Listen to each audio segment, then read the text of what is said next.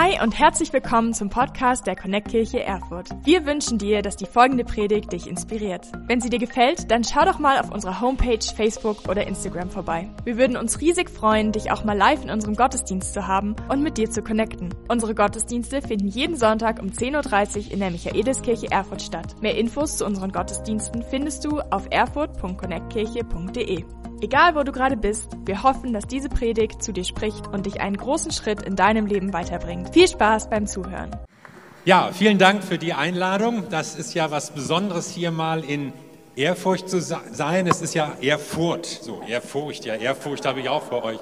Aber Ehrfurcht zu sein, weil es eine besondere Stadt ist, auch eine, eine geschichtsträchtige Stadt. Ja, allein dieses Gemäuer hier, ja, das ihr euch hier besorgt habt. Wow das ist ja mal was, da spürt man ja schon so eine Aura, wenn man reinkommt.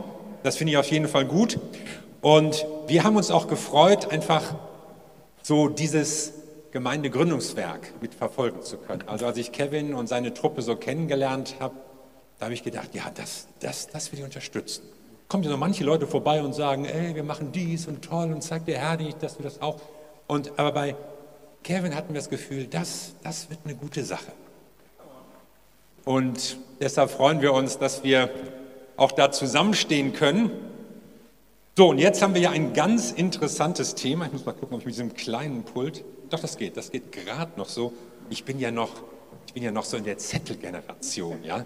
Ich hatte schon befürchtet, die haben ja wahrscheinlich nur so Pads in der Hand. So, das ist bei mir noch nicht so. Ja, Ihr habt ein spannendes Thema. Wann kommt Jesus wieder? Wann macht Jesus Schluss? Habe ich dieses Thema mal genannt. Ich habe gemerkt, als so diese Krise aufkam, da, da verbreitete sich so eine gewisse apokalyptische Stimmung auch unter Christen. Ja, so eine ein unsichtbarer Feind, eine unkontrollierbare Seuche breitet sich aus. Leute kriegen das, man weiß nicht, was daraus wird. Die halbe Welt steht still, man darf nicht mehr in die Kirche gehen, hat sowas schon mal gegeben in Deutschland. Also Leute bekamen so ein bisschen Furcht. Wir haben uns auch in der Gemeinde so ein bisschen mit dem Thema befasst und das ist ja auch nicht das einzige, Corona. Ja, jetzt, wo es so langsam abgeklungen ist, kommen die anderen Themen wieder hoch. Ja, Flüchtlinge, Klimawandel, äh, alles Mögliche. Ja, Umweltfragen. Also, es gibt eine Menge Dinge da. Wenn man da ein bisschen schärfer hinguckt, denkt man, oh, wie soll das werden? Was soll daraus werden? Ist das das Ende? Ist das die Endzeit? Also, Petrus, der Apostel, hat am allerersten Tag der Gemeinde, am sogenannten Pfingsttag, Folgendes gesagt, es soll geschehen in den letzten Tagen, spricht Gott, da will ich ausgießen von meinem Geist und ich will Wunder tun und es soll geschehen, wer den Namen des Herrn anrufen wird, soll gerettet werden. Also Petrus sagt hier, die Endzeit hat jetzt begonnen. Jetzt damals, das ist über 2000 Jahre her. Die hat jetzt begonnen und sie hat drei Kennzeichen. Der Geist Gottes wirkt, es geschehen Zeichen und Wunder und Menschen werden gerettet. Und deshalb sind wir als Christen nicht in einer Situation, wo wir darauf warten, oh, wird es schlimmer, ist es schon schlimm genug, was kommt als nächstes, sondern wir dürfen wissen, wir sind in einer Zeit, wo Gott durch seinen Heiligen Geist wirkt, wo er Zeichen und Wunder tut, wo er sich einfach erweist durch Gebetserhörung, durch Dinge, die in unserem Leben passieren und vor allen Dingen, wo er Menschen rettet, wo er Menschen in eine Beziehung zu sich hineinruft, wenn sie ihn anrufen, wenn sie das wollen. Und das ist unsere Zeit und das passiert jetzt. So, und jetzt sagt Kevin, wann kommt Jesus wieder? Oder fragt diese Frage. Und das war ja ein Thema, das schon die ersten Christen bewegt hat. Und wann kommt Jesus wieder? Das kann ja nicht mehr lange dauern und sie haben da große Hoffnung gehabt. Und das Neue Testament spricht immer davon. Hat ja so verschiedene Themen, ja. Es, es spricht sehr praktisch in das Leben der Christen, wie sie leben sollen. Es ist ein, eine Botschaft, die die Leute mit Zuversicht erfüllt. Aber es ist auch eine Botschaft, die immer wieder nach vorne blickt und sagt, Leute, einmal wird Jesus wiederkommen. Und ich finde gut, ich finde gut, dass es im Evangelium nicht nur um eine Botschaft so zur persönlichen Lebensbewältigung geht. Ich kriege Jesus in mein Leben und dann klappt das besser. Ich, ich kriege schneller eine Wohnung. Ich, ich werde nicht so oft krank. Ich kriege eine Freundin und alles. Also ich meine, manche finden das sehr gut und es klappt ja auch manchmal. Gott sieht ja auch unser Leben. Aber Jesus hat von mehr gesprochen. Jesus hat gesprochen, ich werde kommen und ich werde mein Reich aufrichten. Wer mit dem Wort Reich so in Deutschland vielleicht so ein paar Probleme hat. Also Gott möchte seine Herrschaft aufrichten. Er möchte, dass die Dinge so laufen, wie er es möchte. Die Bibel spricht von einem Reich des Friedens und der Gerechtigkeit. Das ist es, was Gott vorhat. Darauf haben die Juden schon gewartet und darauf haben die Christen auch gewartet. Und ein ganz zentrales Ereignis war natürlich, Jesus wird wiederkommen. Wir erwarten Jesus Christus, der wiederkommt. Und jetzt frage ich natürlich, was darf man darunter verstehen, wenn Jesus wiederkommt? Und da wird es jetzt kompliziert. Da gibt es in der Bibel nämlich ganz unterschiedliche Stellen, Schriftstellen, die davon reden. Und an manchen Stellen ist davon die Rede, dass Jesus kommt und seine Gemeinde, seine Leute wegholt von der Erde. Die sind also erstmal weg. Eben noch waren sie da und dann sind sie weg und werden irgendwie zu Jesus in seine Welt hinweggenommen.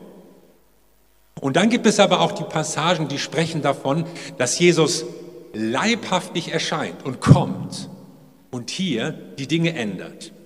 Und beides wird manchmal Wiederkunft Jesu genannt oder mit der Erscheinung des Herrn in Verbindung gebracht. Und das wollen wir uns jetzt heute mal ein bisschen auseinanderklamüsern und anschauen. Es war auch eine ganz junge Gemeinde in Thessalonik. Paulus hatte die Gemeinde gegründet, hatte den Leuten einiges erzählt, auch, auch über die Wiederkunft Jesu. Und die Leute waren ganz gespannt, wann kommt er? Und ich werde dabei sein. Und wir freuen uns und wir glauben das und wir halten fest daran. Und dann ist letzte Woche Aristarch gestorben. Ein Unfall. Und, und dann ist Eunikes kleines Baby gestorben. Was ist mit dem passiert? Und auch die alte Eunike, die immer so gehofft hat, ja, Jesus kommt, die war jetzt auch tot. Sind die jetzt? Paulus, du, du hattest uns doch gesagt, dass, dass, sie, dass wir alle warten und Jesus kommt und holt uns alle zu sich. Und jetzt sind die tot. Irgendwie im Reich der Schatten vom Fährmann Chairon über diesen Fluss Styx gefahren. Und da ist dann der vielköpfige Herr Höllenhund, der sie bewacht im Orkus. Und wir wissen nicht, was mit ihnen ist. Und die Leute waren frustriert und, und entsetzt und machten sich Gedanken. Und Paulus sagt, nee, jetzt habt ihr falsch verstanden, das ist eigentlich ganz anders, schnell, Zettel, Stift, Papier. Und er schreibt den ersten Thessalonicher Brief. Und da bringt er die Sache so ein bisschen auf den Punkt in Kapitel 4, 4, Vers 13. Wir wollen euch aber nicht im Ungewissen lassen über die, die entschlafen sind, damit ihr nicht traurig seid wie die anderen, die keine Hoffnung haben. Also der Kerngedanke ist, Hoffnungslosigkeit war gestern. Ihr habt Grund zur Hoffnung. Andere wissen nicht, was nach dem Tod ist. Andere denken, es kommt ein dunkler Tunnel, ich sacke irgendwo ins, in, in, in den Hades oder so, das war ja für die Griechen das Thema, ja. Was wird dann sein? Und ihr habt Grund zur Hoffnung. Denn wir glauben, dass Jesus gestorben und auferstanden ist. Wenn wir glauben, so wird Gott auch die, die entschlafen sind, durch Jesus mit ihm einherführen. Jesus ist auferstanden. Wenn ihr wissen wollt, wie das mit dem Totenreich ist, haltet euch an Jesus. Der war nämlich schon mal da. Und der ist zurückgekommen, der einzige, den es gibt. Das heißt ja auch, Gott hat schon mal seine Macht bewiesen, dass jemand aus der Macht des Todes wieder rauskommt. Und man muss sich das mal vorstellen, etwas so, etwas so Unausweichliches wie der Tod. Kann dem Tod nicht ausweichen. Man kann nicht aus ihm zurückkommen. Das war heute so, das war damals so. Und dann kommt einer und sagt, Jesus ist auferstanden. Leute haben ihn gesehen, Leute haben ihn gesprochen, Leute haben ihn angefasst hinterher. Und sie haben gemerkt, da ist einer, der die Macht des Todes besiegt hat. Und wenn er das bei Jesus machen konnte, dann kann es doch bei dir, sagt Paulus. Jesus ist der Erste, den er aus der Macht des Todes zurückgeholt hat. Und wir haben die gleiche Hoffnung.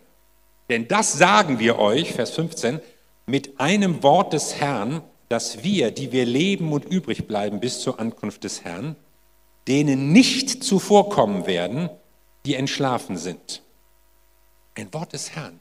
Paulus sagt ja manchmal, so sehe ich das, das ist meine Meinung, aber an manchen Stellen sagt er auch ganz besonders, das ist ein Wort des Herrn. Das ist nicht nur meine Meinung, nicht nur eine Einschätzung, sondern das hat Gott mir gezeigt. Und er macht deutlich, wir, die wir leben, wir werden keinen Vorteil haben vor denen, die gestorben sind. Das Interessante ist ist mir aufgefallen, heute sagen wir ja immer so, ja, wenn jemand stirbt, dann sind die beim Herrn. Oder ja, er ist uns vorausgegangen, sagt man so salbungsvoll, ja, so auf Beerdigung und so. Und, aber die Thessalonicher dachten das genau umgekehrt. Dachten wir, die wir leben, wir sitzen in Reihe 1, wenn der Herr kommt, und, und wo sind die anderen, ja? Die hatten das, eine ganz andere Vorstellung. Und Paulus macht deutlich, nein, da ist kein Unterschied, denn er selbst, der Herr, wird wenn der Befehl ertönt und die Stimme des Erzengels und die Posaune Gottes erschallen, herabkommen vom Himmel und zuerst werden die Toten, die in Christus gestorben sind, auferstehen. Danach werden wir, die wir leben und übrig bleiben, zugleich mit ihnen entrückt werden. Das ist ja ein bisschen komisch. Also jetzt zuerst oder zugleich? Also zuerst sollen die Toten auferstehen, aber zugleich wir. Und merke, das so eine Art biblische Dialektik, will ich das mal nennen. Paulus will deutlich machen, es gibt keinen Nachteil für die, die gestorben sind und keinen Vorteil für die, die noch leben. Dein Tod schneidet deine Beziehung zu Jesus nicht ab. Und wenn das große Ereignis kommt, Jesus Christus erscheint, dann ist es egal, ob du als Christ lebst oder als Christ gestorben bist. Wir werden zusammen bei Jesus Christus sein. Das ist das Ziel. Interessant ist auch, Paulus spricht von der, von der Wiederkunft oder von der Auferstehung. Er sagt nicht, wir, sind, wir kommen in den Himmel, wenn wir tot sind. Und dann sind wir schon da und dann ist alles gelaufen. Dann sind wir durch. Wenn er sagt, es gibt ein großes Ereignis, auf das wir alle hinfiebern, und das ist das Erscheinen von Jesus Christus. Und egal ob tot oder egal ob lebendig, dann werden wir auferstehen und bei ihm sein. Also die Toten sind nicht von Christus getrennt, aber sie sind auch noch nicht am Ziel, sondern Jesus versammelt seine Gemeinde, egal ob tot, egal ob lebendig. Und jetzt wollen wir natürlich wissen, wann ist das? Das ist ja die spannende Frage, wann? Und da geht es in Kapitel 5 weiter. Von den Zeiten und Stunden aber, liebe Geschwister, ist es nicht nötig, euch zu schreiben, denn ihr selbst wisst genau, oh, so ein Mist, ey. ich hatte gehofft, das kommt jetzt. Aber anscheinend wussten die schon Bescheid, die Leute in Thessalonik. Und so erzählt Paulus das jetzt nicht. Ihr wisst selbst genau, dass der Tag des Herrn kommen wird, wie ein Dieb in der Nacht. Wenn sie sagen werden, es ist Friede, es hat keine Gefahr, dann wird sie das Verderben schnell überfallen wie die Wehen eine schwangere Frau und sie werden nicht entfliehen. Also das Stichwort ist Überraschung. Man weiß es nicht.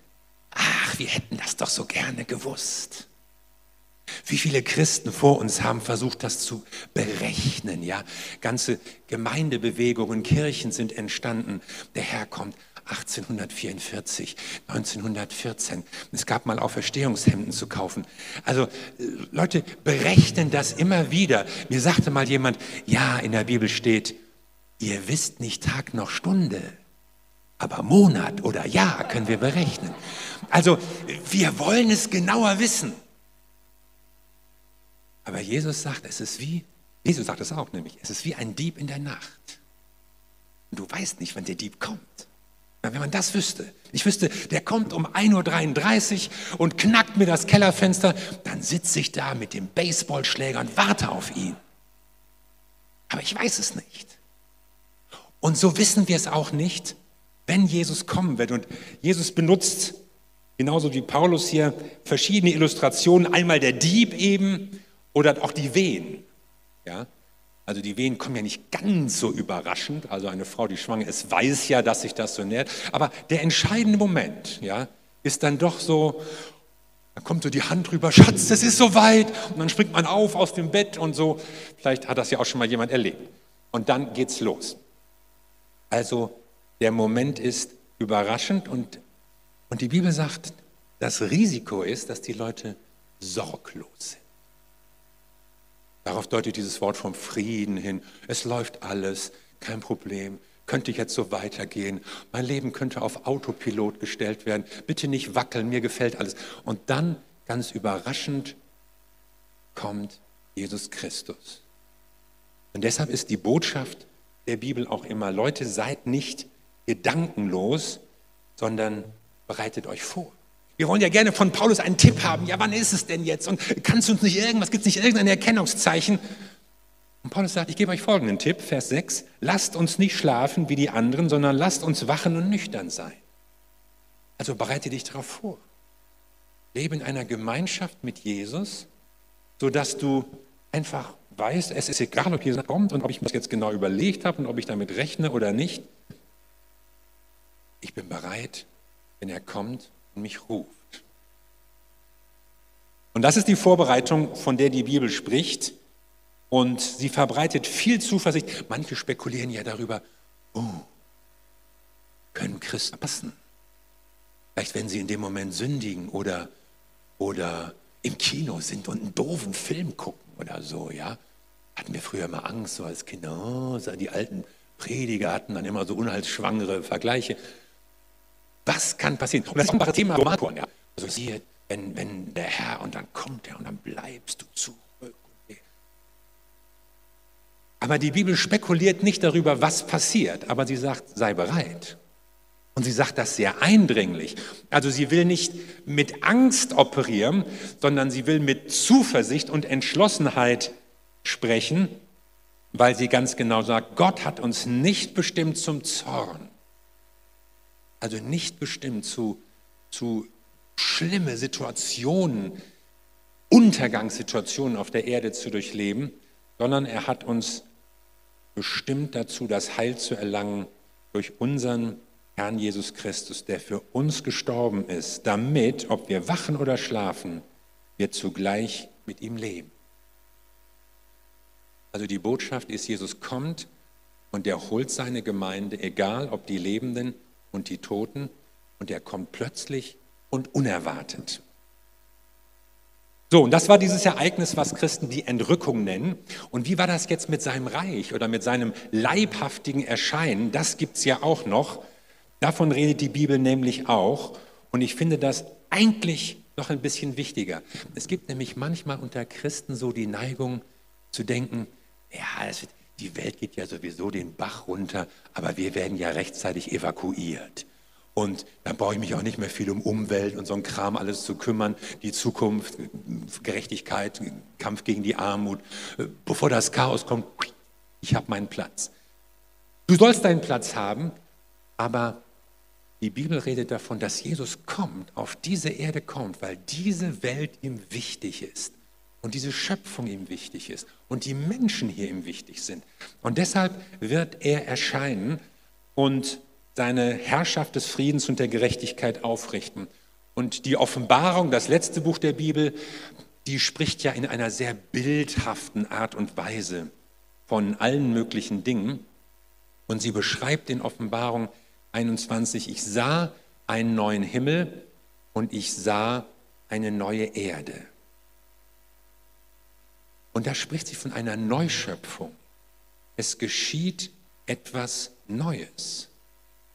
Gott wirkt etwas Neues, was er in seinem Herzen schon immer gedacht hatte für uns, für diese Welt, für seine Menschen. Aber das wird passieren, wenn Jesus Christus erscheint. Das griechische Wort für Wiederkunft, Parousia, ist eigentlich auch ein bildhaftes Wort. Es meint nämlich eigentlich so, wenn wenn ein König kommt in seine Stadt zurück dann kommen ihm die Leute, eine Delegation von Bürgern, Honoratioren und so, kommt ihm dann entgegen, begrüßt ihn und dann gehen sie natürlich und geleiten ihn gemeinsam zurück in die Stadt, wo man dann irgendwas vorbereitet hat. Und dieses Bild, das hinter dem Wort Parousia steht, hilft uns auch zu verstehen, wie das jetzt ist mit der Entrückung und der leiblichen Wiederkunft Jesu. Er kommt und seine Gemeinde kommt ihm praktisch aus der Stadt, also in unserem Fall aus der Welt heraus entgegen. Und dann werden sie aber gemeinsam zurückkehren in die Stadt und in der Welt sein.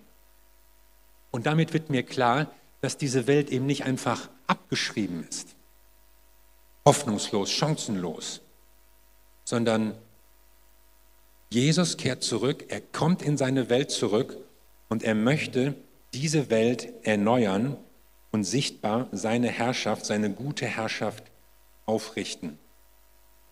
Es gibt viel, viele Überlegungen, Spekulationen auch darüber, ja, liegt dazwischen eine Zeit und sind das sieben Jahre, sind das dreieinhalb Jahre? Was ist mit dem Antichristen, wenn der noch irgendwie kommt? Was ist mit dem römischen Reich? Also es gibt ganz viele Fragen, die darum kreisen und wo Christen, ernstzunehmende Christen, auch ganz unterschiedliche Antworten gefunden haben. Und mir geht das eigentlich so, dass je länger ich darüber nachdenke und darüber nachforsche, desto unsicherer werde ich in so präzisen Voraussagen oder Endzeitfahrplänen. Ja? Also vor 20, 30 Jahren hätte ich noch viel sicherer, dann passiert dies, dann passiert das und dann kommt das und dann der und so. Aber ich merke einfach, dass man diese bildhafte Sprache der Bibel auch von unterschiedlichen Blickwinkeln sehen kann. Aber ich sehe die Kernaussagen, die sich immer wiederholen. Und die Kernaussagen sind, Jesus kommt, um seine Gemeinde zu holen. Und die Kernaussage ist, Jesus erscheint, um auf der Erde sein Reich aufzurichten. Das sind die Kernaussagen. Und deshalb will ich nicht darüber spekulieren, welche Zeichen und gibt es da noch einen Zeitraum dazwischen und kann man sich dann noch bekehren oder nicht, also sozusagen noch so einen zweiten Bildungsweg irgendwie, sondern ich will bereit sein für den Moment und ich will mich auf das einstellen, was Jesus gesagt hat und wie Jesus eben kommen will, um diese Welt, die er geschaffen hat, die er liebt, die ihm wichtig ist, um da seine Herrschaft aufzurichten. Und ich glaube, wir Christen müssen aufpassen, dass wir nicht an zwei Seiten vom Pferd fallen. Ja, also es gibt so die eine Seite, da denken die Christen, die Welt geht sowieso in den Bach runter, alles nicht mehr wichtig, wir warten nur noch, dass der Herr kommt. Und das gab es auch durchaus in unseren Kreisen. Man hat sich nicht um Umwelt, nicht um die Armen, nicht um dies und das gekümmert. Ist ja alles nicht nötig. Es gibt ja einen neuen Himmel und eine neue Erde. Und das ist genauso falsch wie die andere Seite, wenn man so tut, als gibt es überhaupt kein Jenseits. Wir müssen alles Glück der Welt in diesem Leben erleben. Wir müssen auch alles an, an Erneuerung von, von Gesellschaft oder Natur in unserer eigenen Kraft schaffen. Und Leute sind total verzweifelt, wenn sie, wenn sie nicht wissen, wie sie bestimmter Probleme vielleicht in Umwelt oder Gesellschaft oder, oder so Herr werden können. Und die Bibel spricht von einem Weg, den Jesus mit uns gehen will, der diese beiden Extreme vermeidet. Und sie sagt, die Veränderung beginnt in deinem Leben. Die Bibel ist kein Buch der gesellschaftlichen Revolution obwohl die Botschaft revolutionär ist. Aber sie fängt in unseren Herzen an. Jesus, Paulus, die Apostel haben die Leute nicht aufgerufen, meinetwegen gegen Sklaverei aufzutreten. Wäre doch ein guter Grund. Meine, wenn man sich anschaut, was Sklaverei bedeutet, dann, dann muss man doch was unternehmen, oder nicht? Ihr guckt so teilnahmslos. Ja, müsstet ihr sagen, man muss dagegen aufstehen. Aber, aber trotzdem hat Paulus das nicht gemacht. Aber er sagt, wenn du einen Sklaven hast, dann wirst du ihn anders behandeln als einen Bruder. Du wirst mit den Menschen anders umgehen. Die Veränderung beginnt von, von innen heraus. In eurer Gemeinde werden die Dinge anders laufen. Und ihr als Gemeinde werdet in der Welt etwas anderes zeigen, wie Menschen zusammenleben können und sollen. Und so hat die christliche Botschaft die Welt verändert, an vielen Stellen verändert. Auch im Punkto Sklaverei. Das waren Christen, die das endlich im Westen abgeschafft haben. Nach viel zu langen Jahrhunderten, in dem sich das keiner überlegt hatte. Und das ist die Botschaft, mit der Gott uns losschickt. Es gibt eine Veränderung, die bei uns beginnt. Und diese Veränderung wirkt dann in das Leben der Menschen hinein, in unsere Gesellschaft hinein. Und so ist das Ziel, was wir haben, dass wir warten, dass Jesus kommt und seine Herrschaft ausricht, aufrichtet.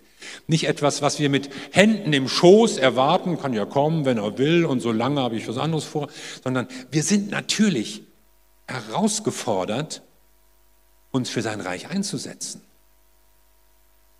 Wir beten ja nicht umsonst, dein Reich komme. Und Gott sendet uns, um sein Reich auszubreiten.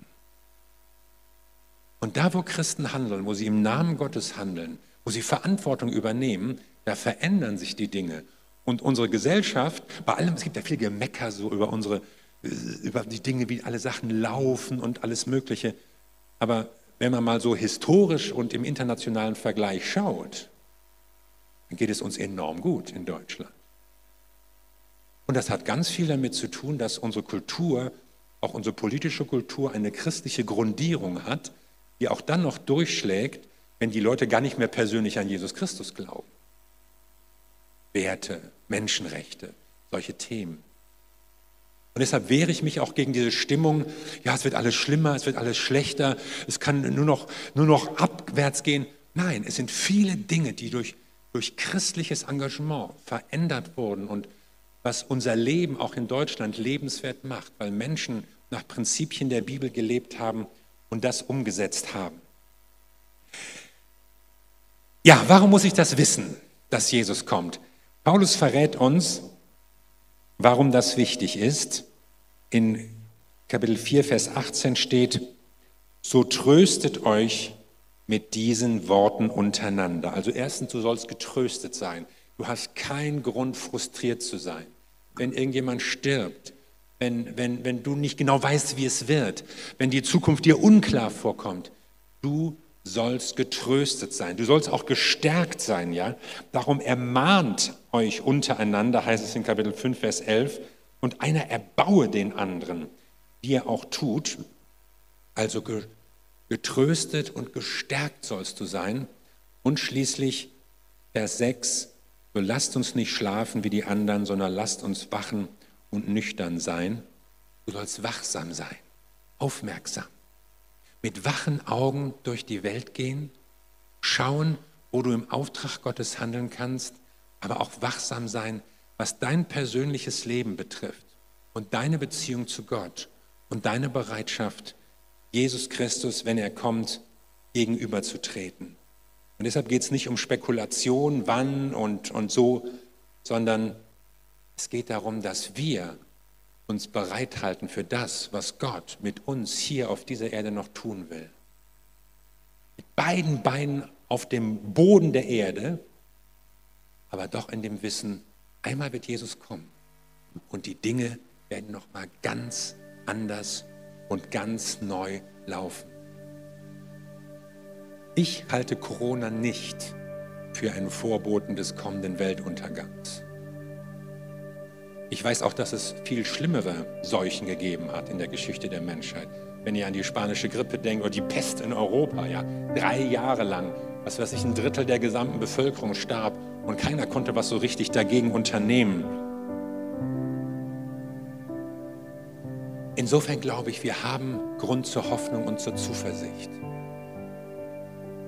Und wenn es Situationen in unserem Land, in der Welt, in der Gesellschaft gibt, die die Menschen erschüttern, ist es doch gerade der Moment, wo die Hoffnung von Jesus Christus zur Sprache kommen soll. Dann ist es doch gerade ein Moment, wo Menschen offen sind und über äh, Fragen, wie wird das und äh, wird das nochmal besser und wie wird unser Leben, was wird das neue Normal und so. Das, darüber denken Leute ja nach. Und du kannst als Christ mit ihnen reden, weil du eine Hoffnung hast, weil du getröstet bist, weil es für dich eine Zuversicht gibt. Nein, du weißt nicht, wie die Zukunft wird. Du kennst die Zukunft nicht, aber du kennst den, der die Zukunft kennt.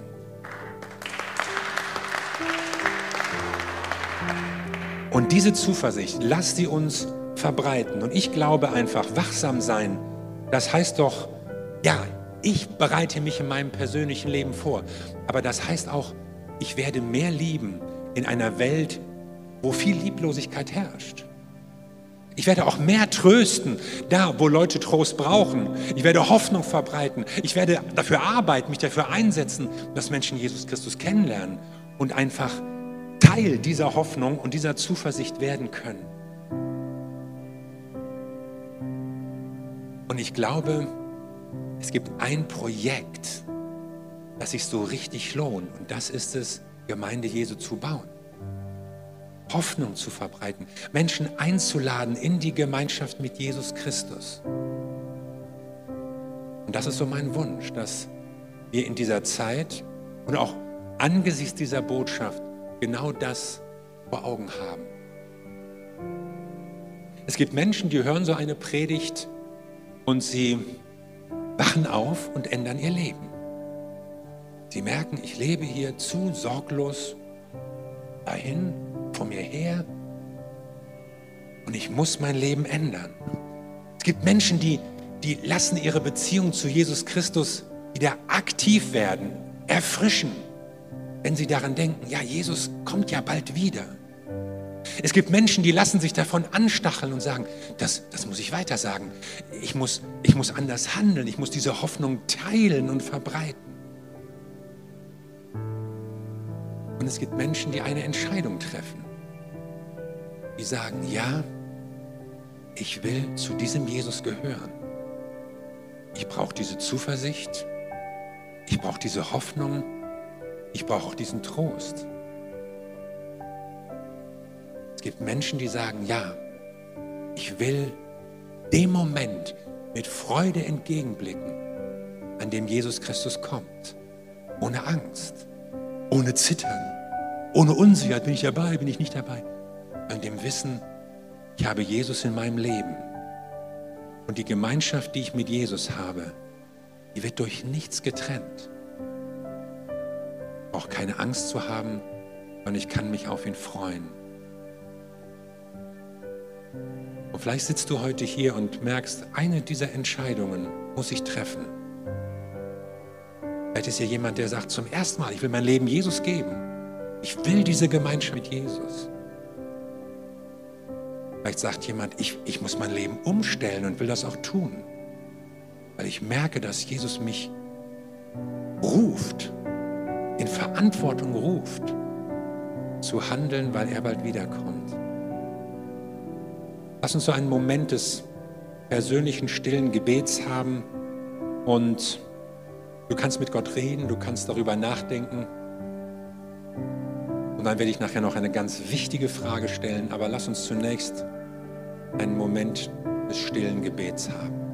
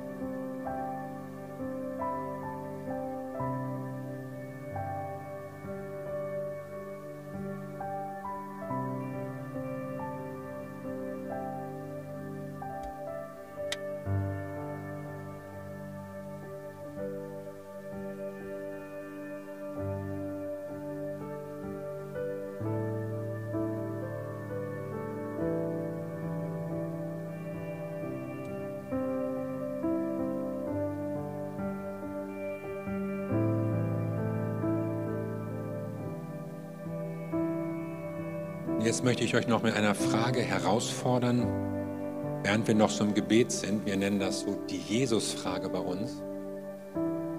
Die Frage lautet, willst du dein Leben Jesus Christus geben? Willst du, dass Jesus dein Herr ist? Willst du, dass er in deinem Herzen wohnt, dein Leben bestimmen darf?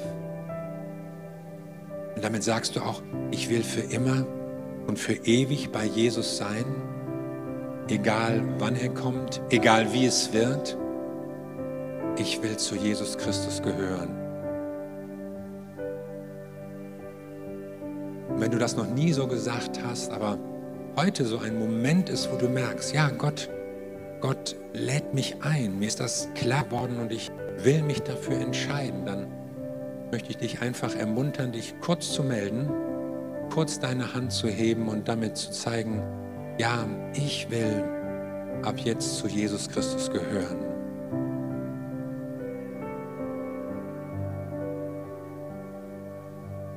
Wenn du das möchtest, möchtest, kannst du dich kurz melden und wir werden dann zusammen beten.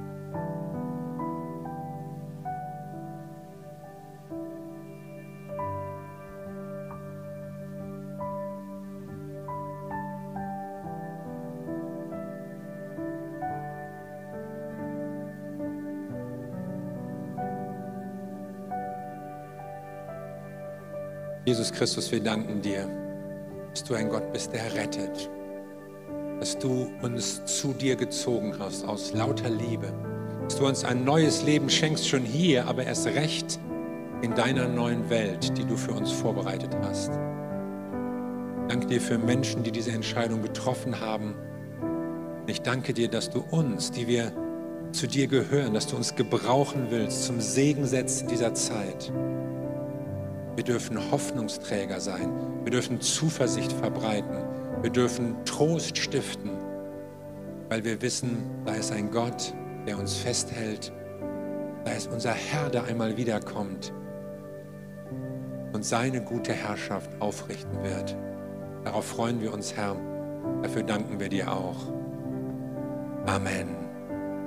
Wenn du mehr über Jesus erfahren willst oder deine Geschichte mit uns teilen möchtest, dann schreib uns gern auf Facebook, Instagram oder eine E-Mail an info at connectkirche.de. Du bist begeistert von der Connect Kirche und möchtest unsere Arbeit unterstützen? Dann findest du auf unserer Homepage weitere Details dazu, wie du dies tun kannst. Falls du nicht aus Erfurt und Umgebung kommst, aber dennoch aktiv verfolgst, was wir als Kirche tun, möchten wir dir zuallererst Danke sagen, dass du auf diese Art Teil von dem bist, was hier in Erfurt geschieht. Gleichzeitig wollen wir aber sicherstellen, dass du vor Ort eine Kirchenfamilie Familie hast. Wir sind der festen Überzeugung, dass es keinen Ersatz dafür gibt, eine Kirche vor Ort zu haben, in der du connected bist und Beziehungen pflegen kannst, die dich im Glauben voranbringen. Falls du keine Kirche vor Ort haben solltest, ermutigen wir dich dazu, dir eine zu suchen. Wenn du dabei Hilfe brauchst, melde dich gern unter info.